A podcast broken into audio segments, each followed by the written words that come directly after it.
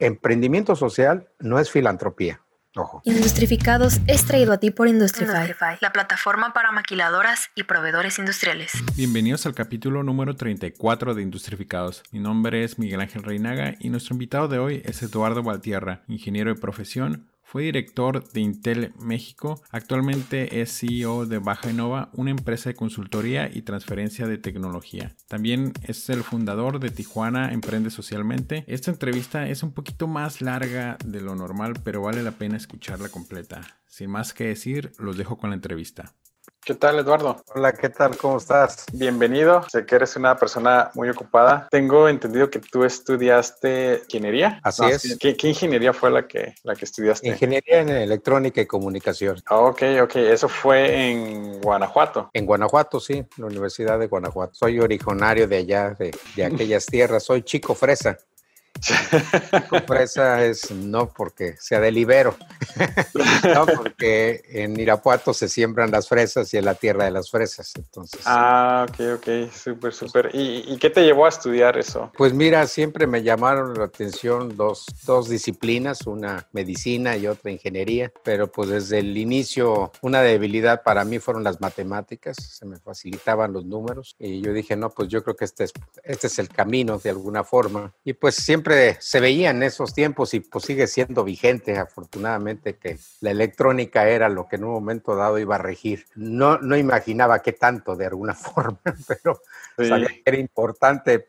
Podría ser importante estudiar esa disciplina porque podría haber trabajo de alguna manera en los próximos años, pero pues esto explotó de una forma que nadie tal vez imaginábamos en ese momento. ¿Y recuerdas como tu, cuál fue como tu primera, como practicante o primer trabajo que, que obtuviste? Sí, mira, eh, bueno, estuve en, en, la Facultad de Ingeniería de la Universidad de Guanajuato, está en la ciudad de Salamanca, o sea, muy cerca de donde ahorita está bastante conflictivo el asunto por allá, ¿no? Eh, y la, la, primera experiencia que yo tuve eh, fue como investigador en la Universidad de Guanajuato, en la Facultad de Química en, en Guanajuato, Guanajuato, que es una ciudad bellísima, espero que todos la conozcan y el que no la conozca le, le, invito a que la conozca porque realmente es una ciudad bellísima.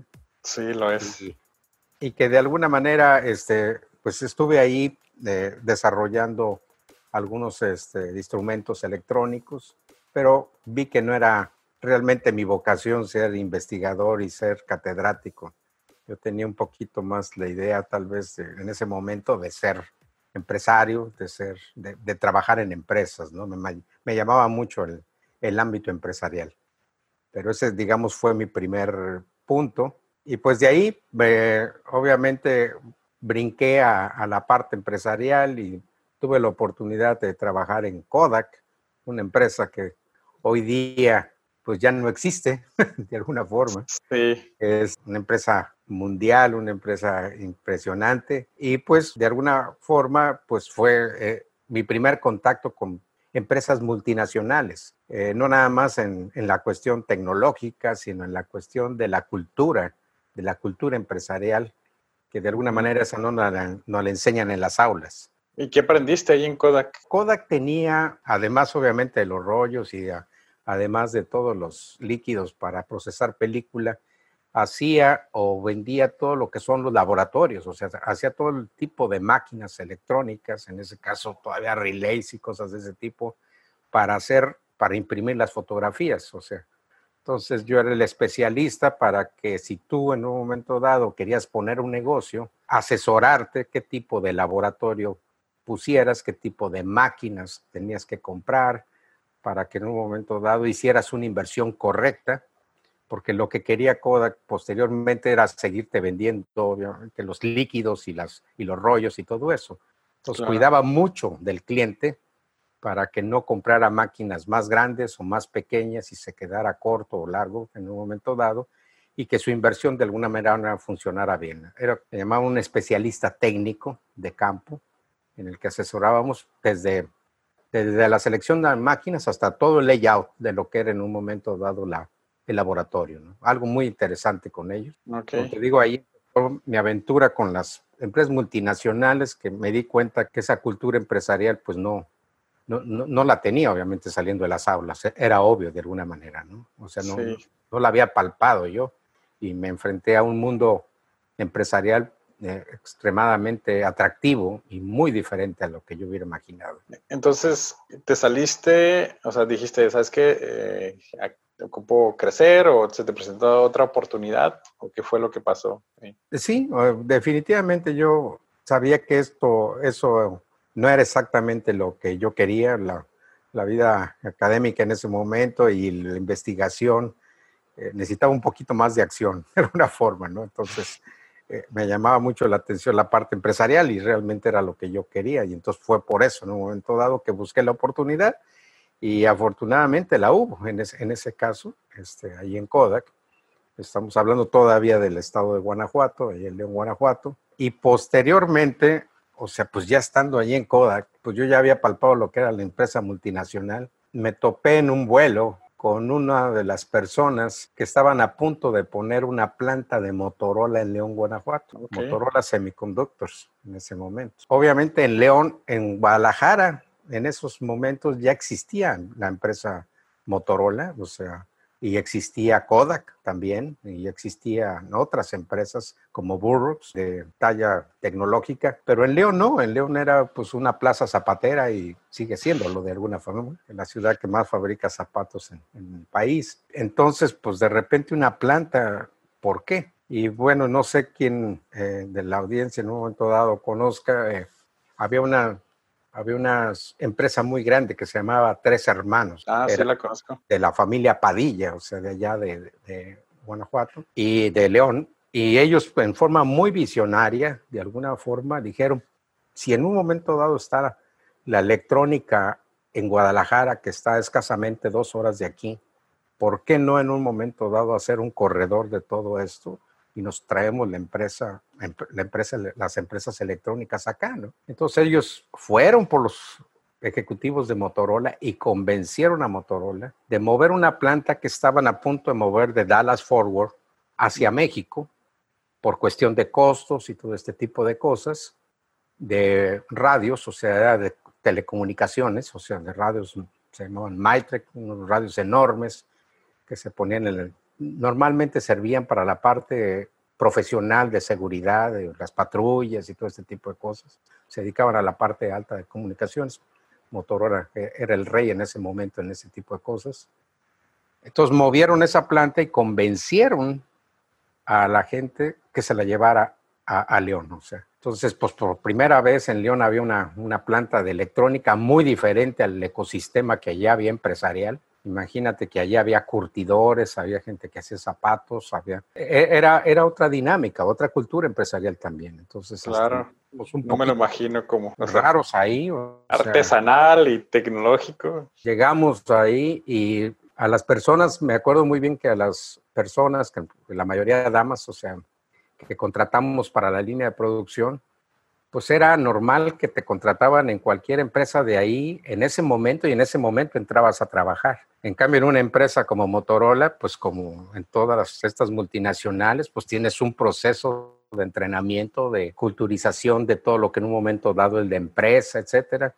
Entonces estas chamacas tenían 15 días tomando café y comiendo galletas y viendo presentaciones y estaban nerviosas, o sea, porque decían, ¿de qué se trata eso?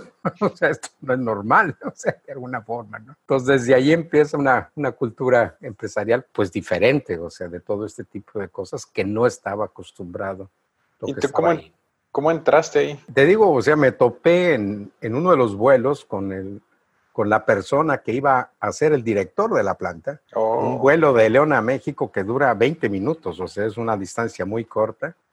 Y en ese momento, pues ahora sí que estaba en el momento correcto. De alguna forma empecé a platicar con él, le dije que trabajaba en Kodak y me dice, si, si quieres, te invito a Motorola. No, pues haz de cuenta que me abrieron así como parte del cielo, ¿no? O sea, en ese momento Motorola, el rey, o sea, todavía no estaba Intel, ahorita vamos para allá, o sea, el rey de los microprocesadores y los microcontroladores en ese momento todavía.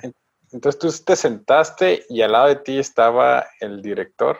Él estaba el, que iba a ser el director apenas. estaban a punto de, traer el proyecto. Vestido como de alguna manera, o No, no. ¿Recuerdas cómo? Empezamos a platicar y eso fue lo y es una persona muy abierta y pues de alguna manera dije sí. Acto seguido me entrevisté y afortunadamente tuve la oportunidad de entrar ahí con él. Neo Carlos de la Torre ya falleció, una persona de la que le aprendí muchísimo de alguna forma. Entonces era una planta muy pequeña porque no eran plantas demasiado grandes, teníamos escasamente 30 gentes en la línea, porque esos radios valían un ojo de la cara, eran productos muy caros, no era producto masivo, era producto muy especializado.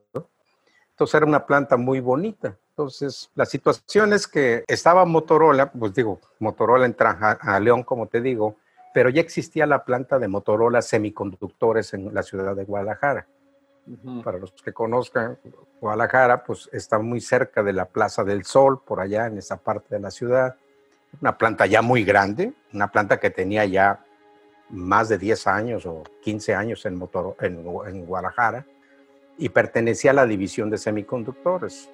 Entonces, como para una planta tan pequeña, Motorola no iba a traer gente de recursos humanos para contratar a la gente y hacer toda la parte de capacitación y todo eso, le pidieron a la otra división, a la de semiconductores que estaba en Guadalajara, que ayudara con el soporte legal y con el soporte de recursos humanos y toda la parte administrativa para arrancar la planta de ahí. Entonces me relacioné mucho con, obviamente, con la gente de recursos humanos de la planta de, de Guadalajara, de semiconductores, que estaba en Guadalajara. Pues de repente también, pues me dijeron, ¿sabes qué? Si quieres, hay una oportunidad ahora en Guadalajara, en una planta. Aquí tienes 30 gentes y allá vas a tener más o menos unas 1.800 gentes a tu cara. Y dije, órale, pues va. Entonces, de ahí paso a Motorola eh, Semiconductores en Guadalajara una experiencia impresionante también porque pues ahí hicieron un plantón Se hacía toda la parte de semiconductores discretos, lo más que se hacía un transistor en ese momento, pero eran parte de diodos y cosas de ese tipo, cosas, eh, arreglos de diodos muy especializados para la industria automotriz y una serie de cosas. Pero una planta que tenía en su totalidad pues, cerca de 6.000 gente. Entonces, este, entonces, ¿tú pues entraste como director ya? O... No, eh, entré como, una, como superintendente en una parte de, de, las líneas de producción. O sea, había tres líneas de tres, tres departamentos grandes y yo entré en uno de ellos como superintendente de, de una de las partes de, le llamaban componentes discretos, que porque eran los diodos, ¿no? Okay, okay. Ahí era otro mundo, ahí sí es una maquinadora como todo mundo las conocemos aquí, enorme, con miles de gentes y con una tradición muy grande porque Motorola era una, una empresa como Kodak también y otras empresas que llegaron a Guadalajara en la primera ola que se estableció la industria electrónica en Guadalajara, muy querida. Trabajar en ese tipo de empresas era muy apreciado de alguna forma, la gente cuidaba su trabajo, por lo mismo, porque la trataban bien, o sea, tenían una, una cultura empresarial muy amplia y y obviamente era, era difícil y era muy cotizado trabajar ahí de alguna manera. Eh. Y ya cuando trabajaban ahí, se ponían la camiseta, perdón. ¿Cuánto tiempo trabajaste en Motorola? Ahí en Motorola eh, trabajé alrededor de unos 5 o 6 años, 5 años, 5 o 6 años máximo. En ese, en ese inter, cuatro de esos años, yo estuve en producción, o sea, pues yo llegué de producción a producción, o sea, para controlar lo que sabemos como eh, la parte de piso, ¿no?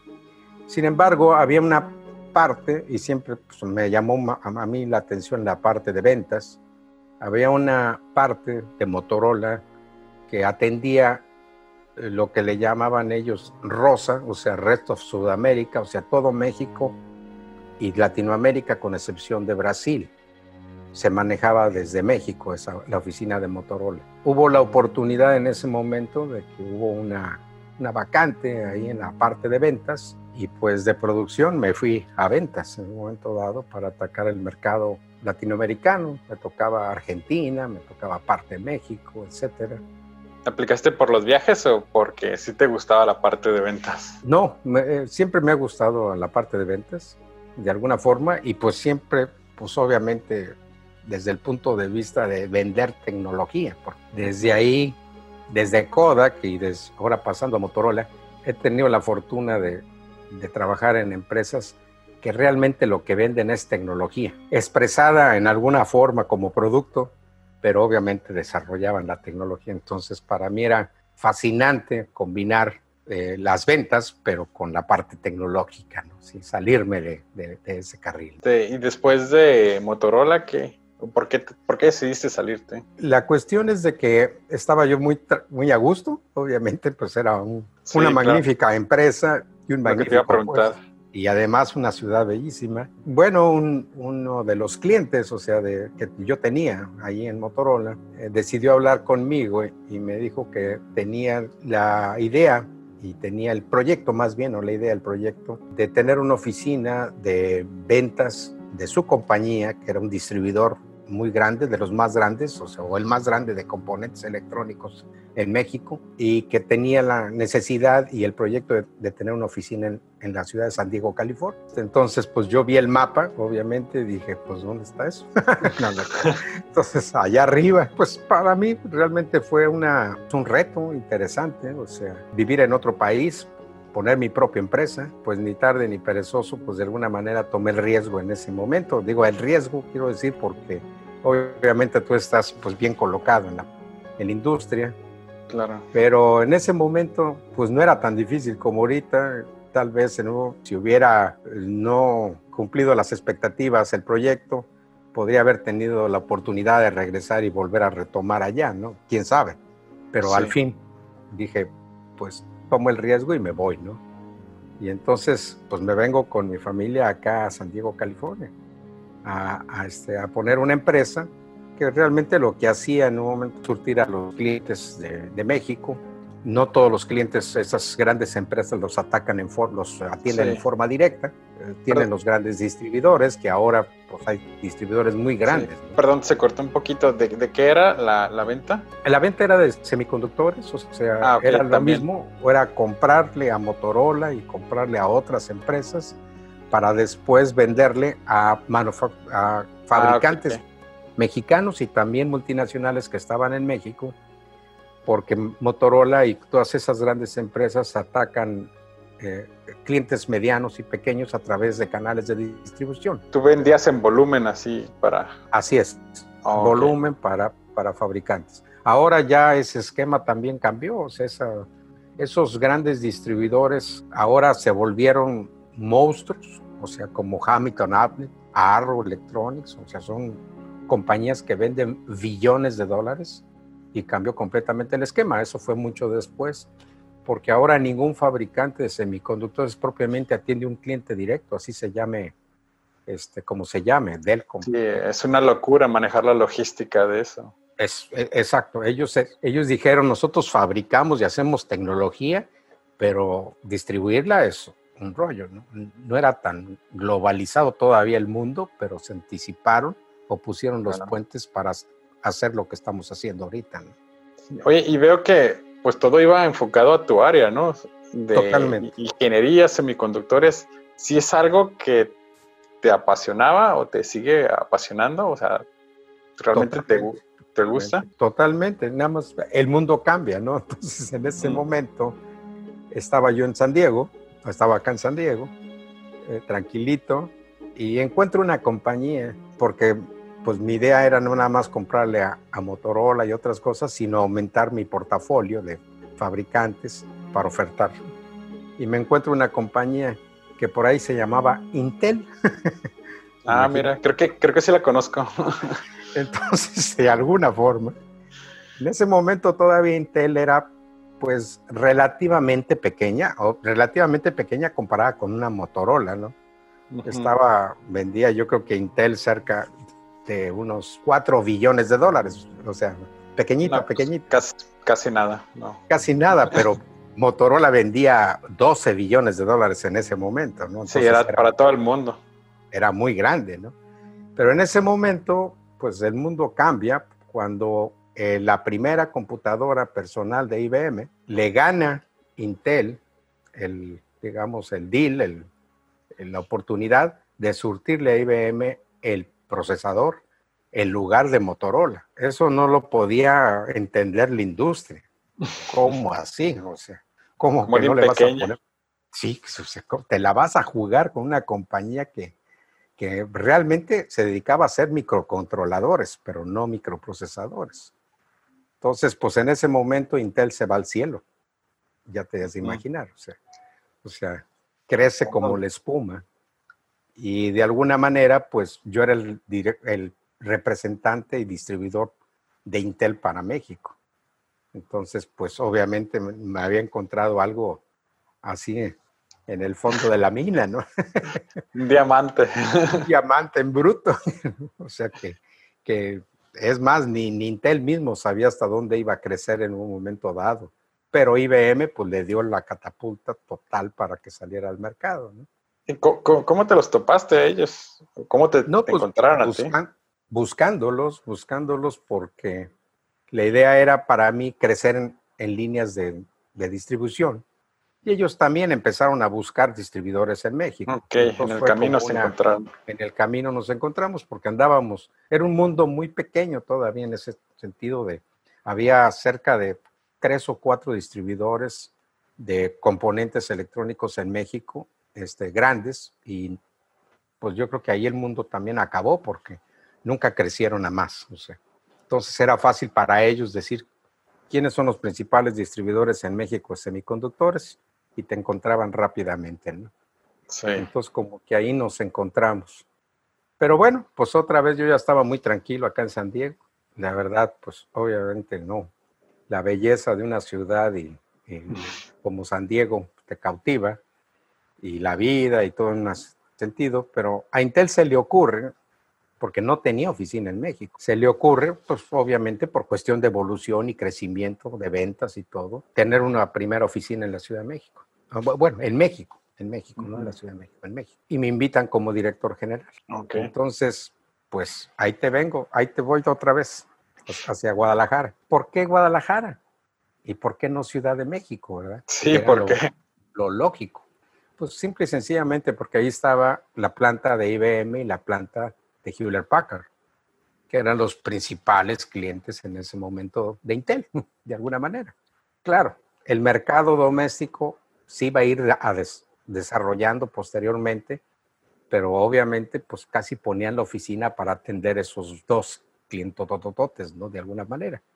Pero también para desarrollar el- el mercado. Entonces, la oficina la puse en Guadalajara y bueno, ya cuando Intel, eh, este es algo bien interesante porque eh, Intel en ese momento, como Motorola y todos los fabricantes de semiconductores, eran una compañía de ingenieros para ingenieros. Quiero decir, pues nadie te conocía. Pues todo lo que va dentro del auto, la bujía, nadie sabe de qué marca es. O sea, tú conoces el auto, que es, Claro. es marca este, y que se llama Miata, pero no tienes la menor idea de lo que hay adentro, ¿no? Entonces, pues los, anuncios de Intel pues salían en mecánica popular y electrónica popular y cosas de esas, es- esas, a- esas revistas aburridas para ingenieros, ¿no? De alguna manera. Pero Intel, cuando en un momento dado cambia la estrategia para que el consumidor sepa de su existencia y posicionar como una marca casi final en la mente del consumidor sus procesadores, hace toda una estrategia completamente diferente. Y de salir en electrónica popular, sales en el Super Bowl y sales en el Playboy. O sea, Órale. así, o sea, en el, en el Super Bowl, con, es- con lo que cuesta un anuncio de ese tipo, diciendo Intel Inside, o sea, la campaña de Intel Inside, que es una de las campañas de marketing, creo que más exitosa, si no es que la más, en el Sí. sentido, en ese momento, ¿no? De cómo en un momento dado una, un componente electrónico, de Claro que manera, nunca vas a ver. que, que- que nunca vas a ver. Y de repente la gente ya no iba a pedir una computadora, era, iba a pedir un 386, que era el procesador, un 486, un Pentium a la tienda. Claro. Dame una Pentium. ¿De qué marca? Ya no importaba qué marca. Primero importaba que tuviera el Pentium o tuviera el procesador de Intel. O sea, imagínate lo que significó eso en la mente. Entonces, obviamente también la estructura interna de un Intel cambia completamente diferente porque empezamos a ver mercadólogos en, en los pasillos y cosas de ese tipo. Ingenieros contra mercadólogos. Pues sí, como diciendo, ¿y estos qué hacen aquí, man? O sea. Porque están bien vestidos. no, no, déjate de bien vestidos, o sea, con pelos anaranjados y morados. Y, ¿qué, qué, es esto? ¿Qué es esto? Eso no era el ambiente de, Intel, ¿no? Entonces, esto, esto cambia la, la, historia no nada más de Intel, sino de los semiconductores de alguna forma. O sea, ninguna empresa de semiconductores logró este tipo de cosas, pero cambia radicalmente. el mundo se entera claro. adentro de, de, las máquinas de alguna manera y lo aprecia y confía en él de alguna manera. Y te voy a relatar algo muy interesante porque esto también cambió el código de conducta de algunos de los fabricantes de semiconductores en el mundo. Sucede pues que un día un Pentium, que era el procesador en ese momento, o sea, Pentium porque era la quinta generación, era 386, 486 y ya no le pusieron 586, le pusieron Pentium de, de 5, ¿no? Pentium. Pues un procesador que tenía no me acuerdo, 7 millones de transistores, una cantidad enorme. Ahora tienen 30, 40 millones de transistores allá adentro, en una pastilla de silicio de uno por uno, ¿no? La gente creía y confiaba tanto en los procesadores, pues creía que eran infalibles de alguna manera. Entonces, un día, yo estando como director, desde luego, a un matemático de una universidad se le ocurre hacer una corrida, o sea, hacer una corrida de un estudio de alguna manera, porque pues no, simplemente corriendo una máquina y deduce, en base a su, a su estudio, que el Pentium podría fallar decimal número 40 corriendo continuamente durante 20 años. Oh. Imagínate lo que es eso. Entonces dices, bueno, ok, está bien. o sea, muy bien. O sea, pues yo nunca he llegado a más de tres decimales, pero bueno, alguien puede tener 40, pero a lo mejor en un cálculo digamos, muy estricto podría ser, pero sin parar 20 años. Pero bueno, la noticia se va hasta CNN. Ah, CNN dicen el Pentium está fallando. Entonces, en todas las televisoras, el Pentium está fallando. Y a mí me agarran y me dicen, ¿cómo que Intel está fallando? ¿Cómo es eso? o sea, pues no tenía ni la menor idea, ¿no? Entonces, inmediatamente, pues comunicación, etcétera. Intel dice, ¿cómo vamos a decirle a la gente esto? O sea, ahora la gente ya nos conoce, era lo que queríamos, que nos conociera. Ahora nos está, el público nos está exigiendo una respuesta. Entonces, pues me mandan una respuesta para la prensa en ese momento y me mandan una respuesta más o menos, yo creo que eran unas 300 hojas así, o sea, de los matemáticos de Intel refutando obviamente al matemático y demostrando obviamente por qué no fallaba eso. Y yo les dije, yo no puedo enviar esto a la prensa. no, pues el departamento de PR parece que no, no era muy bueno en ese entonces. ¿no? Eh, no, exactamente, exactamente. O sea, habían provocado algo, no previeron que en algún momento, como ya la gente te conoce, te iba a exigir algo. Entonces, Obviamente se esclareció todo ese tipo de cosas, pero se armó un escándalo. O sea, en ese momento todos los fabricantes tenían Intel, y como hoy, de alguna manera, ¿no? Entonces, bueno, para no hacerla más larga, o sea, obviamente los fabricantes, si tú tenías una IBM, una Hewlett Packard, una Compaq o lo que sea, una Dell, Dell se encargaba de ese tipo de cosas y te fallaba la máquina, ¿no? De alguna manera. Pero había muchos que habían comprado una máquina hechiza, o sea, lo que llamaban la caja blanca, y que se había puesto el procesador ahí. Frankenstein. Entonces es, es un Frankenstein. Pero bueno, la gente estaba espantada, me va a fallar mi máquina. Entonces Intel lo que le dijo es, mira, no te preocupes, yo te garantizo que en un momento dado tu máquina no va a fallar. Pero si llega a fallar, te voy a mandar algo así como una caja de pizzas o sea, por Federal Express, en donde tú me vas a poner el procesador, tú me lo mandas y yo te voy a regresar un procesador nuevo, en el caso que falle. Obviamente no falló ninguno. Sí, Pero Intel tuvo que hacer toda una campaña para comunicarse contigo, no con el fabricante, contigo como, usuario. Cuando a mí, Eduardo, me contestó Intel directamente, dices, wow, es como si me contestara Google o Apple. A mí me contestó directamente y me dice que confía en esto. Se revirtió completamente algo que podría haber sido un desastre en algo que dice, ahora más confío en Intel porque me contestó a mí directamente. Se Esto comunicaron fue como, conmigo. como el inicio, ¿no? De, de la mercadotecnia, pues más bien de la comunicación y del PR de, una, de, de las compañías de tecnología, ¿no? Totalmente. Porque antes eras el, el, como dices, eras el fabricante, dabas el producto y nadie te conocía, pero ahora que te expusiste, dijiste, ok, yo soy el fabricante y e- este símbolo y este producto este, realza todo este sistema que es la computadora y nosotros estamos garantizando que va a haber como que performance, va a haber optimización, no va a fallar y todo eso. Y después te atacan, o sea, ya eres como que algo público, ahora te atacan y ahora cómo te defiendes, ¿no? Y cómo le das la confianza a las personas de algo que realmente, o sea, muy, muy rara, rara vez va a fallar. Y es como que el ingeniero introduciéndose a la parte de, de relaciones públicas y de mercadotecnia es como que súper extraño. Que ahorita, por ejemplo, en una Apple o en una compañía de tecnología ya, lo, ya existe, ¿no?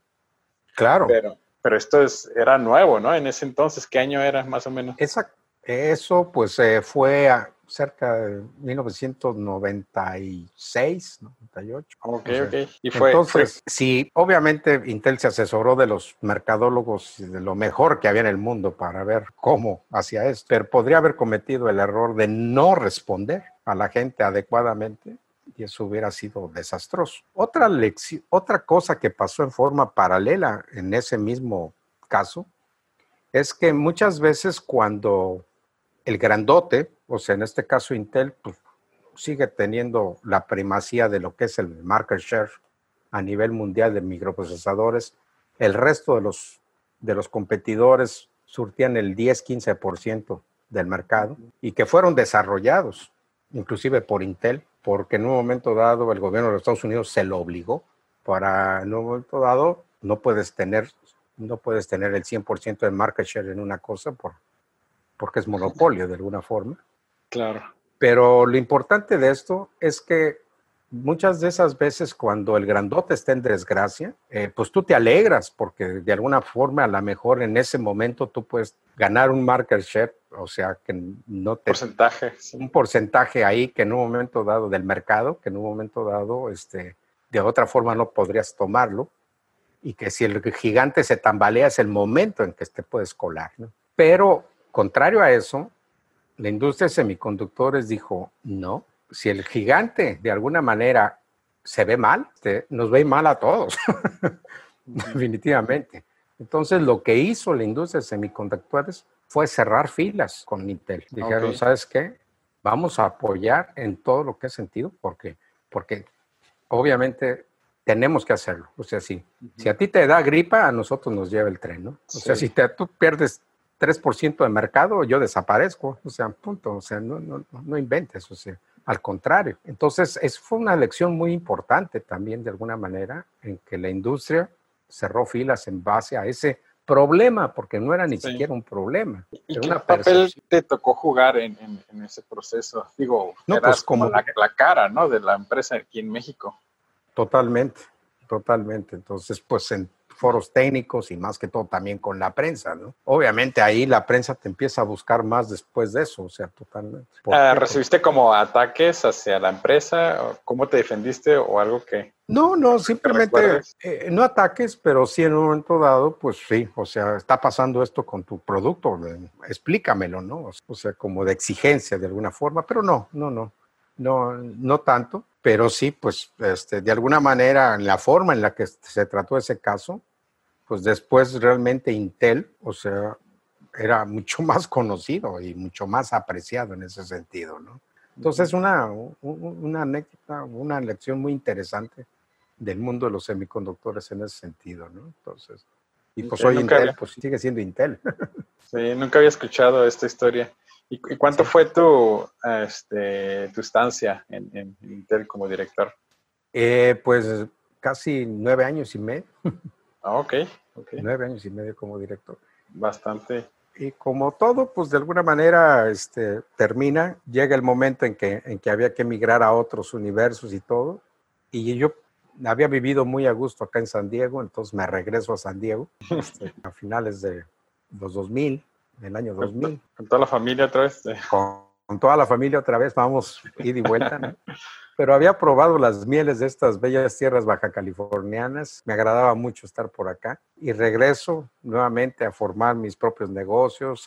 El mundo de la distribución de componentes electrónicos ya había cambiado, ya las grandes empresas multinacionales que te digo habían absorbido, inclusive comprado esas pequeñas empresas, o ni tan pequeñas, pero las empresas que, que tenían esos mercados en diferentes países y crecieron como la espuma, porque lo que fueron haciendo muy hábilmente fue comprando los distribuidores que ya estaban, que ya tenían las relaciones en todos los países del mundo, y esas empresas de ser nada, de repente ahora venden 30 billones de dólares. Y son mucho más grandes que algunos fabricantes. Sí. O la mayoría de los fabricantes que, que distribuyen. Ahora regresaste a un mundo donde ya era, ya después de nueve años ya habían cambiado varias cosas, ¿no? Sí, todavía con Intel de alguna manera yo utilizaba ciertos canales, pero ya la industria de semiconductores ya estaba diciendo todo ahora hay que canalizarlo porque pues, el mercado ya estaba pulverizado. En ese momento, todo lo que es hoy China y todo lo que vemos en el continente asiático, hubo una, digamos, una repartición del mundo en ese momento y ellos mismos decidieron decir, ¿sabes qué? Por costo, por economía, por, por moda, por lo que tú quieras, todas esas producciones se llevaron a China de alguna forma. Entonces ahora ya la logística, pues de ahí se empezó a complicar, cosa que ahorita estamos pagando un poquito las consecuencias. Sí. Pero fue muy fácil decir, ponen en el otro lado del mundo la fábrica. Claro. Y allá se mudó toda la parte, digamos, de producción electrónica, la mayoría ahí. ¿Y pudiste continuar con tus negocios? Eh, sí, continué con mis negocios y bueno, como yo siempre he estado en la parte de tecnología y de innovación, lo que esas empresas vives en el mundo interno de ellas es que siempre estás innovando, innovando, innovando y innovando. Entonces, cuando salí de ahí, yo dije, bueno, pues yo quiero seguir en tecnología, quiero seguir en transferencia de tecnología, quiero seguir en la parte de innovación y entonces en eso estamos en este momento. O sea, yo tengo una empresa que se llama Baja Innova, que es una empresa de transferencia de tecnología, lo que le llaman una oficina de transferencia de tecnología. No sé si estés relacionado con el término. Más o menos, pero igual nos podrías como explicar un poquito de eso. Mira, una oficina de transferencia de tecnología se le llama oficina porque este nombre está acuñado y viene de la academia. Quiere decir que es el departamento, la oficina de una universidad, vamos a poner aquí la UABC, en la que en un momento dado, en práctica y en teoría, debe de en un momento dado trasladar hacia el mercado todo el conocimiento que produce esa casa de estudios, es como tecnología misma, ¿no? que desarrolla. Claro. Y también, o sea, decir, y, hablando de tecnología y transferencia de conocimiento, no necesariamente son patentes y cosas de ese tipo. Qué bueno, puede ser hasta un curso, puede ser algún tipo de cosa. Todo lo que es conocimiento y que produce un, centro académico, pues es digno de transferirse hacia el mercado. Entonces es la oficina, digamos, la ventanilla única dentro de una universidad tan grande como esta, como la UNAM, por ejemplo, o como el TEC de Monterrey, en el que un momento dado, si yo le quiero pedir algo al TEC de Monterrey, ¿con quién me dirijo? O sea, ¿en qué puerta toco, no? Entonces debe haber una oficina de transferencia de tecnología para que en un momento dado, ellos primeramente te ofertan hacia el mercado, le llaman el technology push, o sea, empujar la tecnología hacia el mercado, pero también son los que recogen las inquietudes del mercado para ver si lo que tú quieres soy capaz de producirlo o desarrollarlo con la capacidad que tiene, en este caso, la universidad. Entonces es, le llaman el market pool, o sea, jalar las necesidades del mercado para ver si con el think tank de conocimiento que tengo en estas universidades y centros de investigación, puedo yo desarrollarlo, de lo, satisfacer tus necesidades. Esto se traslada después también a la parte de empresas empresas que, que por su naturaleza misma, como un Intel o como todas las que hemos platicado ahorita, de alguna forma trasladan esa tecnología, pero también hay otras empresas que no necesariamente son desarrolladoras de tecnología, pero por su tamaño, de alguna forma, pues tienen un departamento de tecnología y es un, ahí son gerencias de tecnología que venden esa tecnología hacia el mercado en forma de tecnología, no de producto, pero que también compran tecnología para la empresa. Estamos hablando de empresas en México como Bimbo, estamos hablando de empresas como Cemex, estamos hablando de empresas grandes que de alguna manera pues están comprando y vendiendo tecnología. Entonces también existe esa oficina, se le llama oficina por, por lo de la academia, pero es la gerencia de transferencia de tecnología de esas empresas. Y también hay oficinas que son en forma privada, de alguna manera, que son privadas, que dicen, pues, siempre hay mucha tecnología y hay gente que la necesita, pero hay un ente que debe juntar el hambre con las tortas. Y eso parece ser bien fácil, pero no es fácil. O sea, el que, ve, el que produce tecnología no sabe dónde colocarla y el que busca tecnología no sabe dónde buscarla.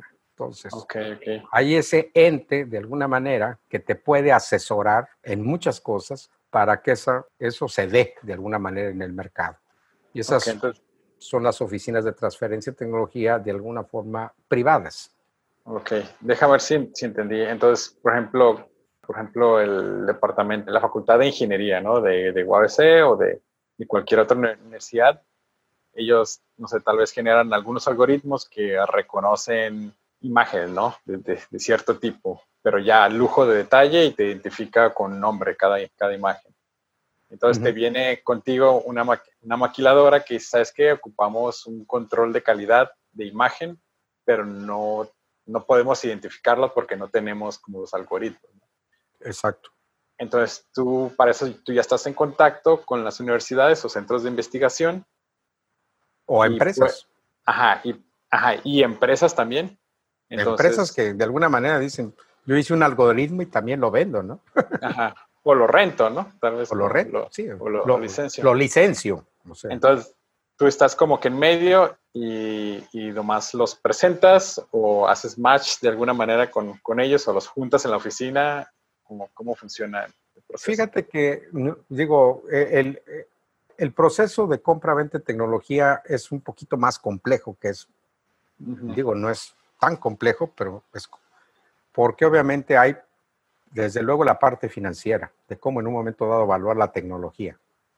O sea, saber que el que la desarrolló la tenga protegida primero, porque si no la tienes protegida, pues obviamente ni te metas, porque obviamente ni siquiera la puedes vender, la puedes trasladar. Que la, realmente la tengas protegida y, la, y que la tengas protegida de la manera en que la tienes que tener. Otro, de alguna manera, pues la parte legal de los contratos legales de, en ambas partes, de alguna forma. Muchas de las veces se necesita el componente también financiero, porque a lo mejor tienes un desarrollo a tal nivel que todavía necesita la última milla y necesita el dinero para desarrollarlo para que en un momento dado sea vendible. En eso también entra una oficina de transferencia. Otro, como el ejemplo que tú bien pusiste, muy bueno. Yo quiero un algoritmo pero a lo mejor la UABC tiene una parte de lo que el cliente está solicitando y la otra parte la tiene una universidad en la India y la otra parte la tiene Stanford. Entonces la oficina tiene que hacer la conclusión de el armado, de armado porque el cliente lo que quiere una, es una solución. Claro. Dice, yo no quiero estar lidiando con tres universidades. A mí me traes una solución y me la vendes, ¿no? De alguna manera. Entonces, eh, las combinaciones en esto que te estoy diciendo eh, son múltiples en el proceso. Pero, por ejemplo, con un emprendedor que viene con nosotros, primero es validar, obviamente, que su tecnología realmente sea vendible, ¿no? Que sea, que tenga mercado y comparar evaluar esa tecnología, evaluar esa tecnología y compararla con cualquier solución que haya en el mercado, no nada más en México, sino en el mundo, que haga más o menos lo que dices que hace tu, tu aparatito o tu software o tu lo que sea. Puede haber cosas mucho más interesantes, mucho más baratas y puede ser que digamos, mira, pues creo que tienes que darle por otro lado porque esto ya lo inventaron 50 veces, ¿no? Entonces Claro. ya no vale la pena. Otro, fíjate que sí, pero sorpresa, para lo que tú estabas pensando que iba a servir tu tecnología, de acuerdo al estudio que se hizo, sirve para esto, para esto y para esto, pero no para lo que pensabas. Para todo menos lo que querías. O sea, como la Viagra, ¿no? O sea, que le hicieron por el corazón. Ahí está el ejemplo, ¿no? Pues sí, Y funciona. además, además, en México no tienes mercado. Sirve para esto, para esto, para esto, pero ¿sabes dónde está tu mercado? En Israel, en Taipei, en lo que sea, ¿no? Dices, órale. Entonces, si quieres realmente explotar esto, tus clientes están allá de aquel lado del mundo, ¿no? Ah, ok, Entonces- ya entendí. Y, y bueno, en el momento en que tienes que hacer eso, pues también necesitas dinero. Hay que allegarlo de fondos, o sea, de Angel Ventures, de capital de riesgo y de apoyos, obviamente, que pueden dar los gobiernos, no nada más el de México, para desarrollo tecnológico y- o para comercialización de alguna manera, ¿no? Entonces el proceso, digamos, es, es interesante, muy interesante de alguna forma. ¿Y cómo gana Baja Innova? ¿Tienen alguna comisión o, es un fee? dando la asesoría de alguna manera de esto, por ejemplo, nosotros tenemos un capital de riesgo o sea, interno que estamos dispuestos a, a invertir en, en tecnologías que nos pueden interesar ¿no? para el mercado o simplemente en la asesoría, en la consultoría hasta llevarlo a la práctica, hasta la, hasta la venta, ¿no? de alguna manera. ¿no? Ok. ¿Y cómo, cómo es que nace o sea, esta idea? O sea, tú terminaste ya de vender transistores, dijiste ya, ya me cansé de esto, voy a irme a la parte de asesoría, porque sé que estuviste también en, en CICESE, ¿no? Sí, en parte de esto, o sea, cuando estaba en este proceso, precisamente me, el director en ese momento de CICESE, yo era miembro de la junta directiva del, del grupo directivo de, le llaman junta de gobierno, perdón, junta de gobierno de CICESE. La junta de gobierno de un- una institución como CICESE se conforma la mayoría del director de CONACYT y de varios directores de centros, pero también de gente externa. En ese caso yo participaba en la Junta de Gobierno de CICESE como, em- como empresario. Era el único empresario, la única silla que tenía el empresariado y me empiezo a relacionar con este medio. ¿no? El director en ese momento estaba entrando y me pide que, siendo miembro de la Junta de Gobierno, lo ayude precisamente a estructurar mejor la oficina de transferencia de tecnología que tiene el CICESE Sí. y pues para no hacerla larga, pues de alguna manera de, de esa asesoría, pues me quedo cinco años en CICES. En ese momento me dice, ok, ya me dijiste cómo, ahora, ¿por qué no te vienes y lo implementas? no? Entonces, pues dije, bueno, pues un ratito, porque yo nunca había trabajado en el gobierno, o sea, no no- no- nunca había sido funcionario público, ni había trabajado en una entidad de esas, pero fue un, un- un- un- momento interesante, o sea, conocer todo el ecosistema público de, de desarrollo tecnológico que tiene México, de alguna manera, siendo CICESE uno de los 27 centros con ASIC y uno de los más grandes, pues de alguna forma este, fue muy interesante en ese sentido. Ok. Entonces, Entonces, ahí más son- o menos aprendiste más o menos cómo funcionaba la transferencia de tecnología. Definitivamente. Entonces ahí, de ahí nace después Baja Innova, ¿no? En este caso, el mi- mismo CICESE, o sea, Baja Innova nace de la conjunción de capital privado, que es un servidor, y de dos centros públicos. Cuando CONACYT cambia la ley de ciencia y tecnología en México y permite a los centros públicos por primera vez en la historia ser parte de una compañía, de una compañía privada. Baja Inno- en Baja Innova tengo el honor de tener como, como socios a CICESE, como socios, no como aliados, como socios a CICESE y a otro centro público que está en La Paz que se llama Simnor. Ok, Nos metemos en este mundo. Sí, sí, sí, sí. De ahí viene pues, lo siguiente de la plática, que obviamente así como es Baja Innova y como la oficina de, transferencia de tecnología del CICES y la de Simnor y la de la UABC, pues existen en México oficinas de transferencia, tanto en las empresas, como te decía, como en las universidades, llámese la UNAM, el Politécnico, el TEC de Monterrey, todos, todos en un momento dado.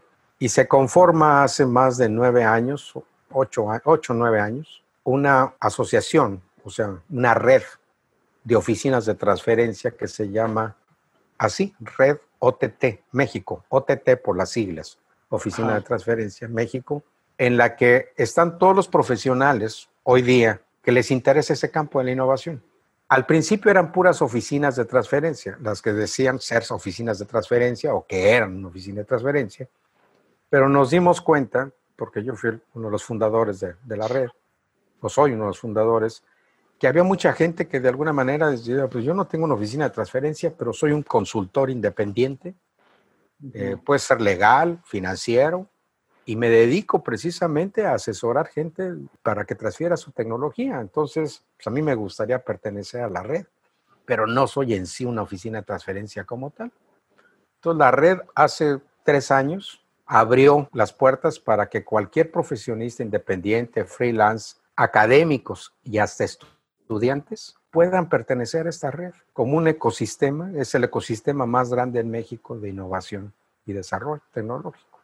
Entonces ahí de alguna manera vas a recibir cursos, talleres, conferencias y un montón de cosas simplemente por estar allá adentro. ¿no? Te van a estar llegando todo ese mundo de noticias que antes no tenías. ¿no? Entonces esto está muy interesante de alguna manera y está creciendo, afortunadamente. Sí, Las oficinas ahorita, de transferencia. Sí. ahorita todavía sigues como socio de OTT. ¿O- Sí, sí, sí. Estoy en el, en el consejo directivo de la red Ah, de ok. oficinas de transferencia. Precisamente estamos cambiando de mesa directiva, pero voy a seguir como tesorero de la red a nivel nacional. Y tenemos muchas cosas interesantes. O sea, yo estoy trayendo a la red, porque eso nace muy en el centro del país, a la región Calibaja, para desarrollar también, digamos, actividades de la red aquí en la región Calibaja. ¿no? A nivel nacional tenemos algo, cosas muy, muy interesantes. O sea, tenemos, por ejemplo, en marzo hicimos una convocatoria con el Banco Interamericano de Desarrollo, que le llamamos desde luego COVID, Transferencia P, en el que participaron la Alianza del Pacífico a la que nosotros pertenecemos, que es Colombia, Perú, Chile y México, estos cuatro países, para dar soluciones para atacar el problema de la pandemia, soluciones tecnológicas. Entraron 400 proyectos. De los 400 proyectos se seleccionaron 12 y en un momento dado se les dio cierto recurso Apoyo. económico parte del BID para que desarrollen lo que tengan que desarrollar, ¿no? De alguna manera. Estamos abriendo una segunda convocatoria que cierra en julio, eh, a mediados de julio. Está buenísimo. De esto. Y la verdad, unos desarrollos increíbles. Tenemos uno aquí de la UABC, de México, muy, muy buenos. O sea, no, no, no cosas muy simples, cosas bastante complejas que tienen mucho sentido en un momento dado hacerlo, ¿no? Sí, de hecho, alguno de ellos fue, fue, fueron mis maestros, varios de ellos. Este, Tenemos, por ejemplo, eh, también dentro de la red una plataforma que se llama LinkMe, L-I-K-M-E, linkme.mx, para los que quieran meterse, que es una plataforma de oferta y demanda que converge en la oferta y la demanda de Industria 4 y 4.0. Está dirigida al sector de I 4.0 en sectores industriales como son las TICs, tecnologías de informática y comunicaciones, y estamos abriendo, por ejemplo, para dispositivos médicos y también para el sector turismo. Aplicaciones I 4.0 para el sector turismo. Ok. Es una plataforma que nosotros hicimos, pues casi a solicitud de la Secretaría de Economía. Y ahorita ya está, ya está esta plataforma. Todos los que quieran meterse ahí, es Sí, una plataforma. La ponemos en los, en los aquí un link en los comentarios. Sí, sí, sí, claro. Y si no, pues te los voy a mandar para que los tengas todos. Tenemos también, a partir de septiembre, vamos a tener un diplomado. Esto está muy interesante, un diplomado en combinación con la Cámara China en México y con la Oficina Comercial de Hong Kong. ¿Y de qué se trata este diplomado? Si hay dinero en el mundo, está allá. Pero, y ahorita más, porque obviamente ante esto, obviamente el dinero se dejó de colocar en el mercado. Pero es muy difícil que un proyecto, digo, sin asesoría debida, vaya a pedir fondos a China. Para nosotros es más fácil ir aquí a Silicon Valley o algún lado más cerquita. Además conocemos cómo piensan los americanos. Pero el mundo asiático es otro planeta. Pero allá hay las grandes capitales. Es- Allá estás hablando de trillones de dólares. ¿no? Entonces, pero no es fácil decir, montate en un avión. Y ya cuando llegues allá, te presento a tres monos y ahí acaba el asunto. Seguramente lo único que vas es a malgastar tu dinero. Entonces, la cámara china y la, y la cámara también de Hong Kong, que es por donde sale el dinero de China, hasta este momento, y yo creo que va a seguir así todavía, lo que estamos haciendo entre los dos es un diplomado o un, un taller, ya no le llamemos diplomado, un taller con expertos en transferencia de tecnología, financieros, legales, tecnológicos, tanto de China como de acá, de México, para que a ti como emprendedor te expliquen exactamente o te den una idea y te capaciten de cómo es ese terreno. A lo mejor no estás listo y es mejor que esperes. A lo mejor estás listo y es el momento de salir inmediatamente. Pero sin este, digamos, este taller, es muy difícil que tengamos un porcentaje de bateo alto, porque es muy, muy difícil. Es un mercado muy competitivo, extremadamente competitivo, con una cultura empresarial totalmente diferente a la que con nosotros. nosotros. Entonces, si no vas preparado, te vamos a mandar a la guerra sin fusil. Claro. Y lo que queremos, lo que quieren ellos es colocar dinero. Y lo que nosotros queremos es que las empresas mexicanas capten dinero. Entonces, lo que estamos haciendo es esto para que en un momento dado vayan lo mejor armados posibles las empresas que llevemos allá.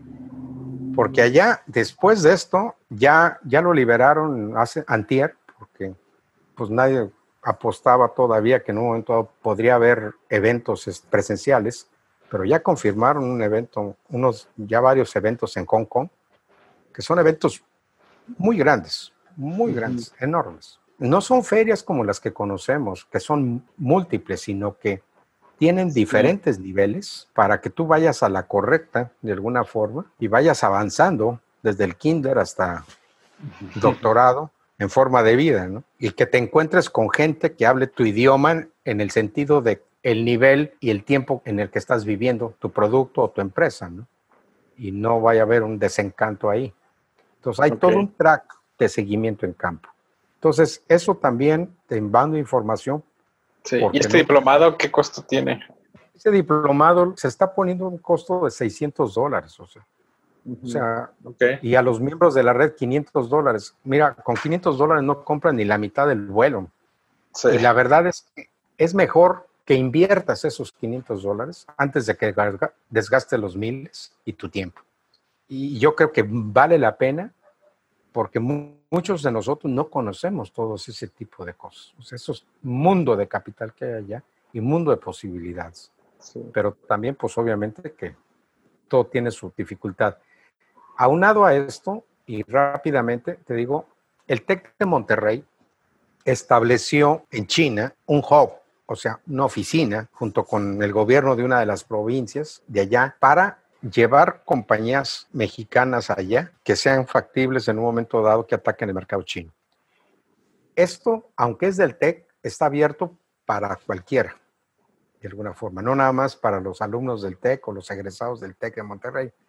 Es para cualquier emprendedor que quiera en un momento dado meterse y que pudiera llegar a estar allá. Entonces, no nada más es el fondo de capital, sino ya tienes una parte en donde tú puedes llegar y que no te sientas tan desamparado. que llegues allá y que dices, ¿what? ¿Y aquí qué onda, no? O sea, ¿cómo le hago? Sino que ya tienes cuando menos un soft landing, o sea, un aterrizaje tranquilo y que de alguna manera te puede dar mucho más alternativas de que tu producto en un momento dado sea capaz de, seas capaz de llevar tu tecnología a China. Entonces, esa, esa plataforma de alguna manera está muy cerca también de la red OTT. Hemos sido en conjunto. Ahorita el presidente de la red OTT es Patricia Moran, que ella es la que comanda las 10 oficinas de transferencia del TEC de Monterrey. Entonces hemos estado desarrollando todos estos elementos en forma muy, muy, muy de cerca y lo que queremos es que todo el mundo le saque provecho a este tipo de cosas, estos elementos. Sí, no, pues lo ponemos también. Hoy sí nos llevamos mucho, mucha información. Eduardo, ¿y a ti cómo te gustaría ver a Baja Innova, en los próximos cinco años? ¿Qué te gustaría que pasara? Pues mira, eh, estamos, yo creo, es una muy buena pregunta porque creo que, ¿por qué no decirle en esta administración pública que estamos ahorita este, viviendo? Eh, la importancia de la ciencia de alguna manera se vino a menos, como que había otras prioridades, o sigue habiendo otras prioridades tal vez. Entonces, el apoyo al desarrollo científico, el desarrollo de tecnología en México, se le dio poca importancia o se le había dado poca importancia hasta este momento. De repente viene esto de la pandemia y la tecnología no nada más en México, sino en el mundo, se le da el valor que debe de tener, obviamente. Ahora todo el mundo quiere una vacuna, ¿verdad? Y, que haya esto y que haya el otro. Y antes parecía que la tecnología era parte de otro mundo y no nos dábamos cuenta que la tecnología es la que mueve ¿no? Y todos estamos en llamadas de Zoom, eh, usando nuevas herramientas y aprendiendo a la carrera. Exactamente. Entonces, creo que esto, de alguna manera, va a venir a acelerar el desarrollo tecnológico en todo el mundo y principalmente en países como el de nosotros, en el que a lo mejor se había dejado un poquito de lado en prioridad y que dices, ah, caray, esto definitivamente no se puede llevar a cabo así. Y tú acabas de mencionarlo, no nada más en la cuestión de salud, que ya es bastante, sino en todos los cambios que va a tener este mundo. En la cuestión, ¿por qué estamos ahorita así? Y no estoy ahorita ahí contigo haciendo esta entrevista. Todo lo que es movilidad, de alguna manera. Todas las ciudades están ya implementando cosas porque el transporte público obviamente hay que modificarlo también todos los espacios físicos, o sea, tanto privados como públicos, los estamos utilizando de otra manera. Tú y yo estamos utilizando el espacio privado de otra forma.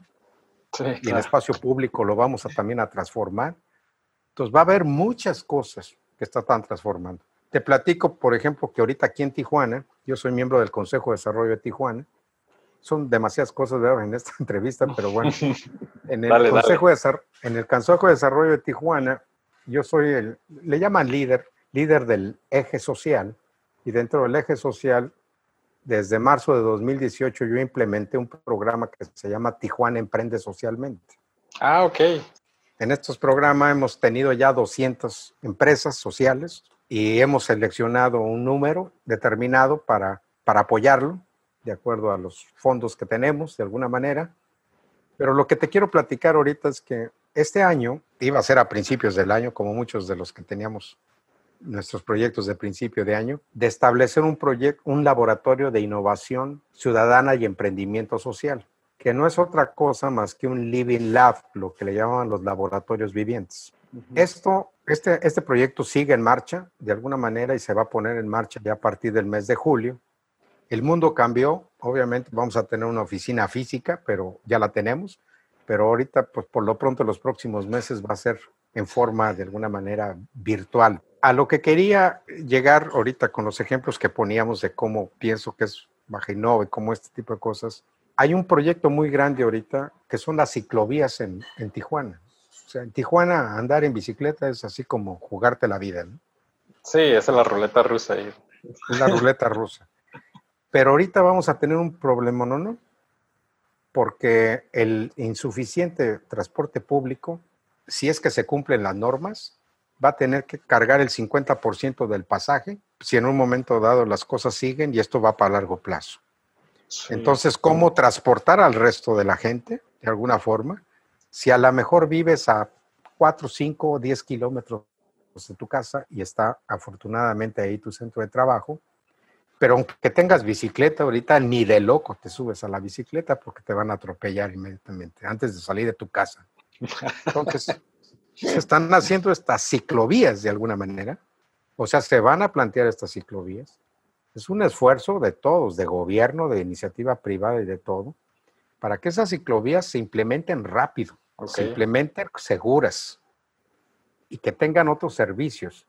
¿Y por qué no soñar y meterle tecnología? Como en muchas partes ya existen. O sea, esos, esas necesidades ciudadanas son las que apoya este tipo de programas y este tipo de laboratorios. Entonces, ahorita estamos hablando con gente en el mundo, o sea, tanto de Europa como de México, que obviamente han hecho ya esto y ver las buenas prácticas, obviamente, en lugar de inventar el libro negro. y implementar este tipo de proyectos aquí.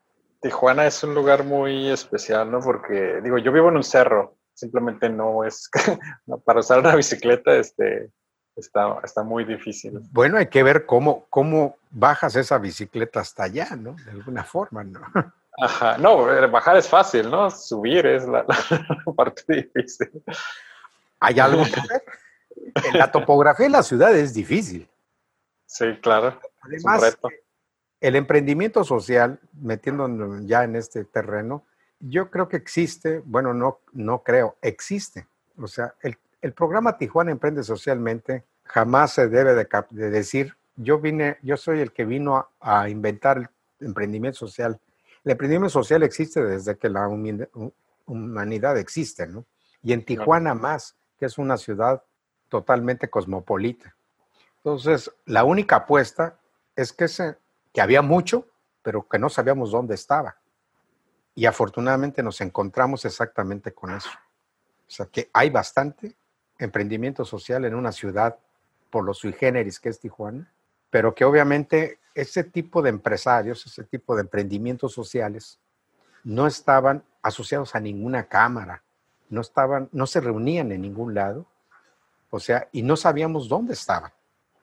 Entonces se está haciendo precisamente un atlas de emprendimiento social para detectar dónde están y a qué se dedican y cómo ayudar a ese emprendimiento social. Y nada más, emprendimiento social no es filantropía, ojo, no, esas son otras cosas, que lo, hay unas ACES, tenemos más de 350 ACES en Tijuana que hacen un trabajo maravilloso, maravilloso. Esa es filantropía de alguna manera. Tampoco es el programa de empresa socialmente responsable que tienen los corporativos. También es parte, pero eso es otra cosa. El emprendedor social es alguien como tú y yo que identificamos una necesidad como la que estamos diciendo de la ciclovía y decimos, vamos a poner una empresa que le dé servicios a las bicicletas en el trayecto, porque obviamente apoya el medio ambiente, apoya la seguridad, apoya esto y es emprendimiento social. Pero tenemos que vivir tú y yo de eso. O sea, no es gratis. No es que nos pongamos ahí a ver a quién se le ponchó la, la llanta que, se eh, que se la parchemos gratis. No, no, no, no. Vas a resolver el problema, pero tienes que vivir y vivir bien de eso. ¿Por qué no vivir bien de eso? O sea, uno asocia empresas sociales con changarritos o con, o con empresas que desafortunadamente no han tenido suerte de ser realmente empresas y por eso le llaman empresas sociales, porque son pobrecitas. Entonces, mucha gente que dice, ah, qué bueno, este, si necesitas fondos, ahí me llamas. Digo, pues está bien, o sea, si tienes un millón de dólares, pues a lo mejor te llamo. es exactamente la que necesita, porque vamos a fabricar, en este caso, por poner el ejemplo, bicicletas eléctricas, ¿no? De alguna forma, ¿no? Ajá, claro. Como las que hacen en cualquier lado, ¿no? Eh, ¿Por qué no? O sea, son proyectos que pueden ir, desde luego, de lo más modesto, pero también son proyectos grandes que puedan detonar muchas cosas, no necesariamente. ahorita hasta se me ocurrió, ¿no? Por ejemplo, yo puedo bajar este, el cerro de mi casa con un motor que tenga un alternador y se vaya cargando la batería mientras voy bajando. Y ya de regreso, pues le pongo el activo más la, la parte eléctrica de la bicicleta, ¿no? Y ya llego. Exacto. Imagínate, nada más por poner ejemplo, la ciclovía. La ciclovía es como una ola expansiva. La ciclovía crea muchos negocios alrededor, como cualquier cosa que impactas. Y esas cosas, pues imagínate cuánta polución le puedes bajar a la ciudad y que esas cosas, derivado de una necesidad, le quites un carril a los autos, pero lo hagas bien y que se quede permanentemente. O sea, esto sería maravilloso, maravilloso. Entonces, pues es cuestión de poner manos a la obra. Los parques es otro, otro proyectote que traemos nosotros, o sea, en CDT. Ah. o sea. ¿Cuántas áreas verdes tenemos en Tijuana? Parque Morelos, Teniente Guerrero, puñado, ¿no? Así como cinco o seis. ¿Por qué no hacerlos temáticos? ¿Por qué no meterles tecnología? ¿Por qué no tienen celdas solares para, para en un momento dado, cuando menos, producir la, la, energía que, que, consumen ellos? Claro hacerlos más atractivos para que vaya la gente. Muchas cosas, o sea. Más parado, o sea, andas en. Parece que andas en todo. Digo, se nota que, la tecnología es como que tu, tu pasión, ¿no? Pero Mi driving. quieres como conectar la parte de tecnología con la parte que impacte a la sociedad de manera, de manera directa. Exactamente. Ese ha sido en la última etapa mi, mi propósito. Y, y hay mucho que hacer ahí, definitivamente. Muchísimo. Y con esto, con esto que está pasando ahorita, no sé cuántas ideas se te hayan venido ahorita a la cabeza, pero hay muchísimas. Sí, sí, sí. Muchísimo. O sea, esto va a detonar. Sí, creo que podríamos hablar por horas, este, pero ya llegamos a una sección de, de preguntas concretas. Este, Adelante. Las respuestas te puedes explayar hasta donde quieras y la pregunta más importante que les hago, ¿cuál es tu comida favorita? Híjole, esa sí me pones en un aprieto. Cuando vine acá a estas regiones en donde se disfruta el mar, pues definitivamente me voy por el pescado y yo creo que el atún sellado es algo así como que ahorita no me lo pongas enfrente porque me lo como. Pero Vale, vale. ¿Cuál es la mejor bebida? La mejor bebida, bueno, también viniendo acá y no es por nada, mi preferencia ahora es más por los vinos que por el licor, de alguna manera. Un vino tinto, un vino blanco.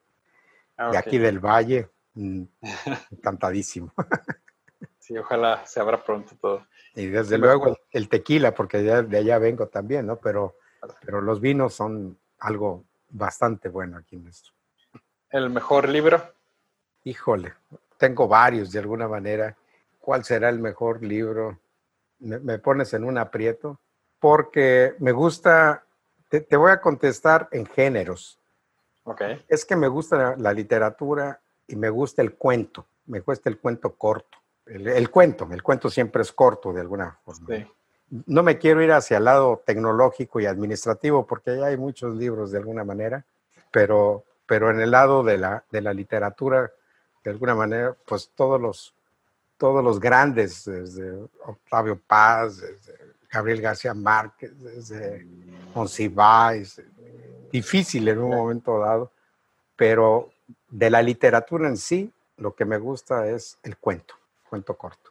¿Te digo un cuento? O sea, cortísimo. Ah, sí, sí, dale, dale.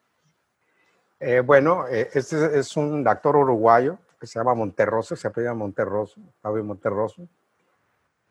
Y el cuento es, cuando desperté, el dinosaurio todavía estaba ahí. Está genial. Yo lo escuché en la preparatoria ese. Ahí me, me, me capturó el cuento, me capturó el cuento. Tiene una elegancia tan simple. Heredé una biblioteca de cerca de 10 mil libros de mi padre. Órale. Entonces... Ya te los acabaste. No. Difícil describirte todo lo que tengo aquí. Tengo un libro de Mujercitas, o sea, la novela Ajá. de 1934. Tengo muchas cosas que, que eran joyas que tenía mi padre que atesoro muchísimo. Qué padre, Entonces, este- verdad. Difícil decirte cuál. Qué, qué buena herencia. No, terriblemente. Me dejó grande la silla. El mejor momento ¿En mi vida? ¿O profesional, personal? en tu vida pueden ser varios también. Pues yo creo que eh, lo que te comentaba, nunca hubiera yo pensado, a pesar de todo lo que hemos relatado de cómo crecí profesionalmente, venir a vivir a estas tierras en Baja California, traer a mi familia acá, desarrollarnos en esta región binacional con todas las ventajas que tiene esto. Y yo creo que fue una, uno de los momentos, pues primero críticos de decisión, pero después a lo largo del tiempo ver que en un momento dado fue, un- fue una decisión muy acertada, en un momento dado, poderle dar a mi familia y a mis hijos, desde luego, un- un- una mejor calidad de vida. ¿no? Entonces creo que, que fue es un momento crucial en mi vida, porque si no lo hubiera tomado, son cosas que tomas o dejas de alguna forma. Y si yo hubiera seguido en mi zona de confort allá, porque vaya que tenía un buen trabajo, tal- no nos hubiéramos conocido tú y yo, no estaríamos platicando aquí y muchas cosas Sí. no hubieran pasado. Entonces, creo que eso ha sido uno de los momentos difíciles y por otro lado bastante gratificantes. ¿Qué le dirías a alguien que está empezando, por ejemplo, una startup, un negocio de tecnología o que quiere empezarlo aquí en Tijuana? Primero que se asesore, porque Obviamente en los tiempos que yo iniciaba todo este tipo de cosas no había tanto, tanta asesoría, tanta información y tanto dinero para este tipo de cosas. O sea, yo nunca había escuchado que hubiera tanto dinero, fondos en ese sentido en mi vida y hay gente que todavía cree que eso es un sueño, pero es real. Entonces, que si realmente tiene ese interés de hacer las cosas, se asesore bien, se acerque a gente que lo, lo conduzca, que se capacite bien y que le meta muy duro, porque ser empresario no es fácil. Creo que es más fácil en un momento dado tomar un trabajo y cobrar las quincenas o las semanas, pero ser empresario no es nada fácil. Tienes que tener una convicción real de lo que tú quieres hacer. Sí. Y en un momento dado, no te desanimes porque la carrera es larga. La carrera es muy larga, pero es muy gratificante y que sí necesitamos más empresarios en México que tomen el riesgo, que tomen el riesgo. Ahorita hay muchas ventajas para los jóvenes que en un momento dado puedan tomar ese tipo de riesgos. Entonces, que lo intenten y que no tengan miedo a fracasar. Es muy importante. Aquí en México, en nuestra men- mente, es que si tú fracasas ya no te voy a hablar. En otros países, en otras culturas, el que ha fracasado tres veces al que le hablan para no cometer cuando para que me digas en qué la regaste y no cometer eso. O sea, es el número de fracasos lo que te lleva al éxito de alguna manera. No, no le tengan miedo al fracaso, hay que aventarse. Y por último, si pudieras enviarle un mensaje de WhatsApp a todo México, ¿qué diría? Muy corto. Ah, pues donde quieras. Es un mensaje, puede ser un mensaje de este pelo. No, pues yo la tomaría ahorita en la situación en la que estamos, o sea, que tenemos mucho, mucho, mucho, mucho valor, que vamos a salir adelante de todo esto y que por favor saquemos lo mejor de nosotros para ponerlo y que lo explotemos en favor de tu familia, de ti, de tu familia y de nuestro país. O sea que valemos demasiado y creo que nosotros mismos nos subvaluamos a eso. Que le echemos muchas ganas en este tipo de cosas porque tenemos un país maravilloso. Perfecto. Eduardo, muchas gracias. Al contrario. Industrificados es traído a ti por Industrify. Industrify, la plataforma para maquiladoras y proveedores industriales. Y antes de cerrar, quiero agradecerte por estarnos escuchando y me gustaría saber un poco más de ti. Si te gustó el podcast, danos 5 estrellas y déjanos un comment en Apple Podcasts. También nos puedes encontrar en Facebook e Instagram. Y hasta la próxima.